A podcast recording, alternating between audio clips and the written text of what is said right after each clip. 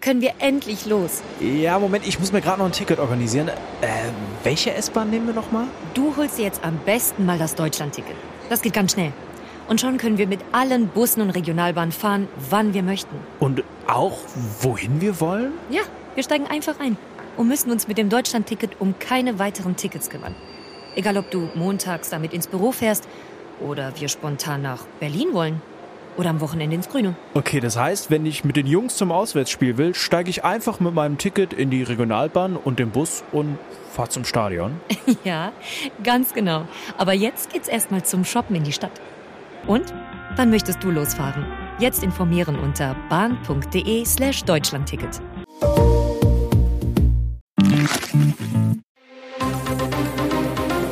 Das Bild News Update. Es ist Montag, der 24. Juli und das sind die Bild-Top-Meldungen. Wegen AfD-Aussage. Söder stellt sich hinter Merz. Verheerende Waldbrände auf griechischer Urlaubsinsel. Die Feuerwalze von Rhodos. Nachdem er in London auf eine Brücke kletterte, deutscher Klimakaot sitzt in Britenknast fest.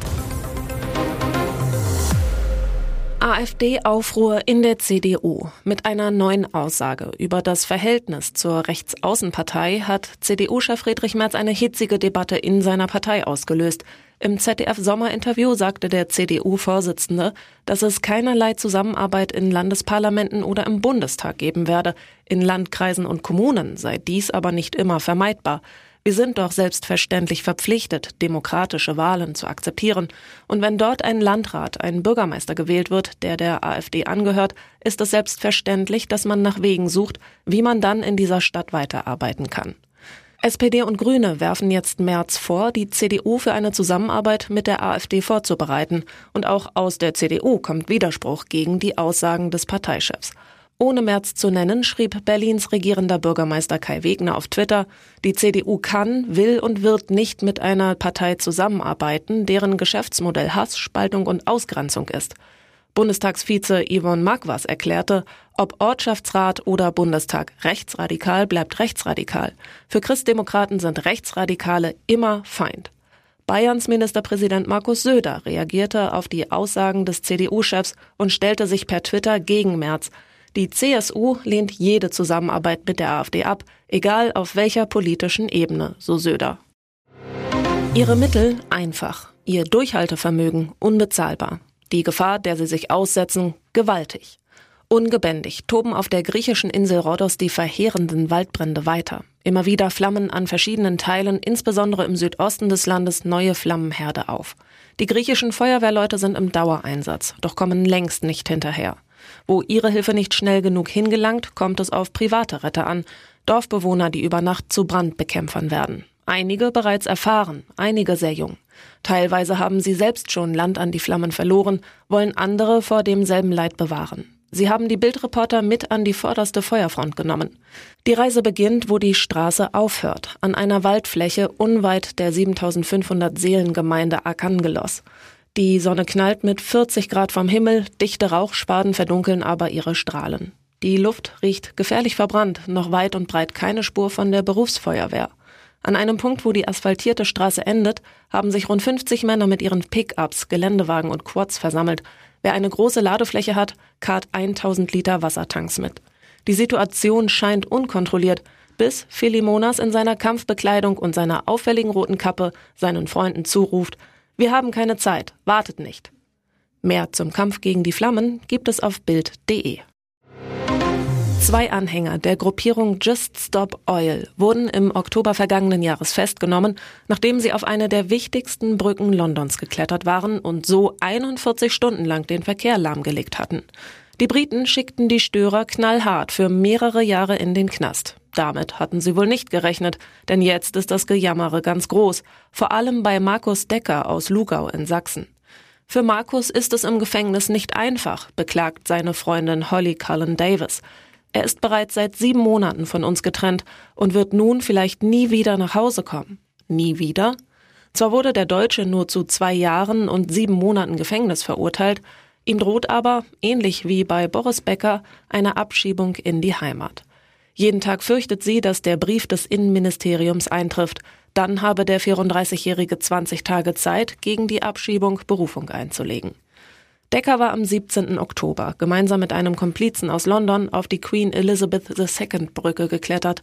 Beide seilten sich in 60 Metern Höhe mit Hängematten von den Pfeilern ab. Ganze 41 Stunden musste die Polizei die Brücke absperren, über die sonst Hunderttausende Autofahrer die Themse überqueren. Und jetzt weitere wichtige Meldungen des Tages vom Bild Newsdesk. Die konservative Volkspartei Partido Popular hat die Parlamentswahl in Spanien gewonnen. Ihr Spitzenkandidat Fejo beansprucht das Amt des Regierungschefs für sich. Allerdings reicht es auch mit den Rechtspopulisten nicht für eine Mehrheit. Damit wird die Regierungsbildung schwierig werden. Spanien steht eine lange Hängepartie bevor oder sogar eine Neuwahl. PP-Kandidat Alberto Núñez Fejo hat trotz fehlender Mehrheit den Sieg für sich beansprucht. Er wolle versuchen, eine Regierung zu bilden, sagte der 51-Jährige vor tausenden jubelnden Anhängern in der Nacht zum Montag in Madrid. Obwohl sich die PP um 47 Sitze auf 136 Sitze verbessern konnte, reicht es auch mit den 33 Vox-Sitzen nicht zur absoluten Mehrheit von 176 Sitzen. Die rechtspopulistische Vox, mit der Fejo eine Zusammenarbeit nicht ausgeschlossen hat, stellte gleich in der Wahlnacht klar, dass sie in die Regierung wolle. Man werde die eigenen Stimmen nicht verschenken, warnte Vox-Generalsekretär Ignacio Garriga. Die regierenden Sozialisten von Ministerpräsident Pedro Sanchez wurden mit leichten Zugewinnen zweitstärkste Kraft. Für eine Regierungsbildung wären sie auf die Unterstützung weiterer Parteien angewiesen. Jedoch zeichnete sich dafür mit vorläufig insgesamt 172 Mandaten ebenfalls keine Mehrheit ab. Amazon weitet Bezahlung per Handfläche aus. Es wirkt wahnsinnig einfach, aber auch ein bisschen unheimlich. Der Online-Riese Amazon hat die Bezahlung per Handfläche eingeführt. Erste Tests liefen schon seit drei Jahren. Jetzt soll das System mit dem Namen Amazon One großflächig ausgerollt werden. Bis Ende des Jahres sollen alle rund 500 Filialen der US-Supermarktkette Whole Foods mit der Technologie ausgestattet werden. Das Unternehmen gehört zu Amazon. Das Besondere an der Bezahlmethode, Kunden brauchen wirklich nichts außer ihrer Hand. Keine Brieftasche, kein Telefon, keine Smartwatch. Alles funktioniert einfach über die Handfläche.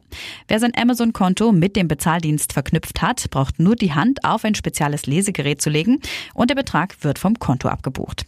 Klingt alles ganz entspannt, aber natürlich ist Voraussetzung, dass man Amazon so etwas Persönliches wie seiner Hand anvertraut.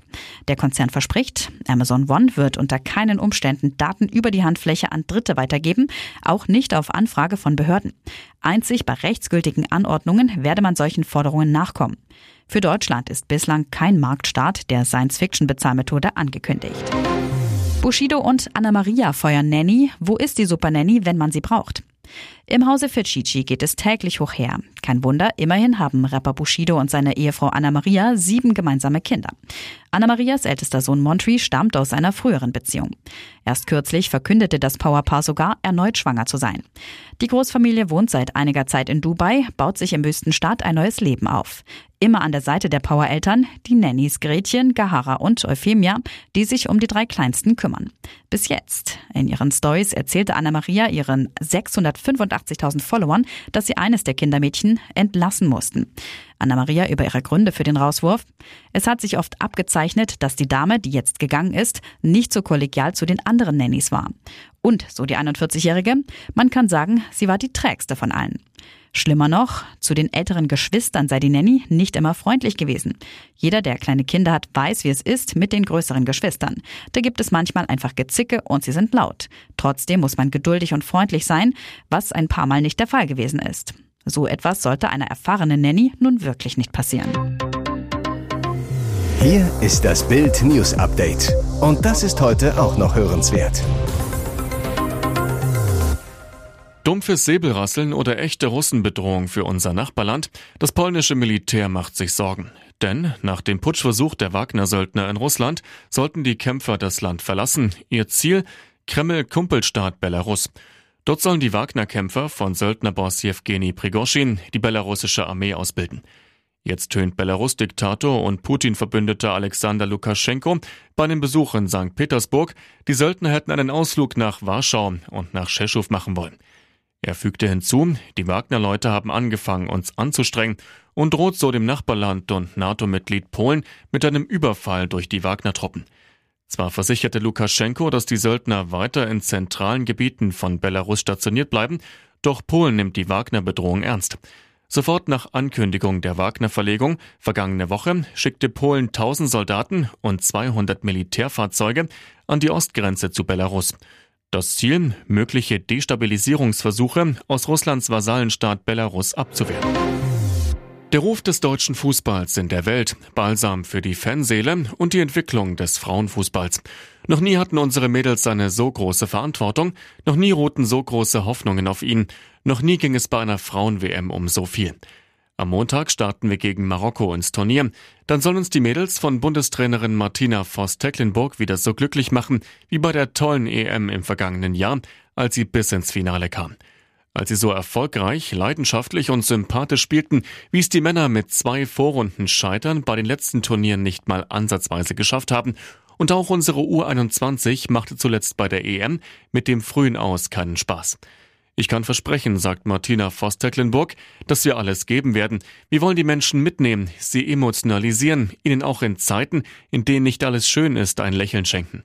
Deshalb werden wir über unsere Grenzen hinweggehen.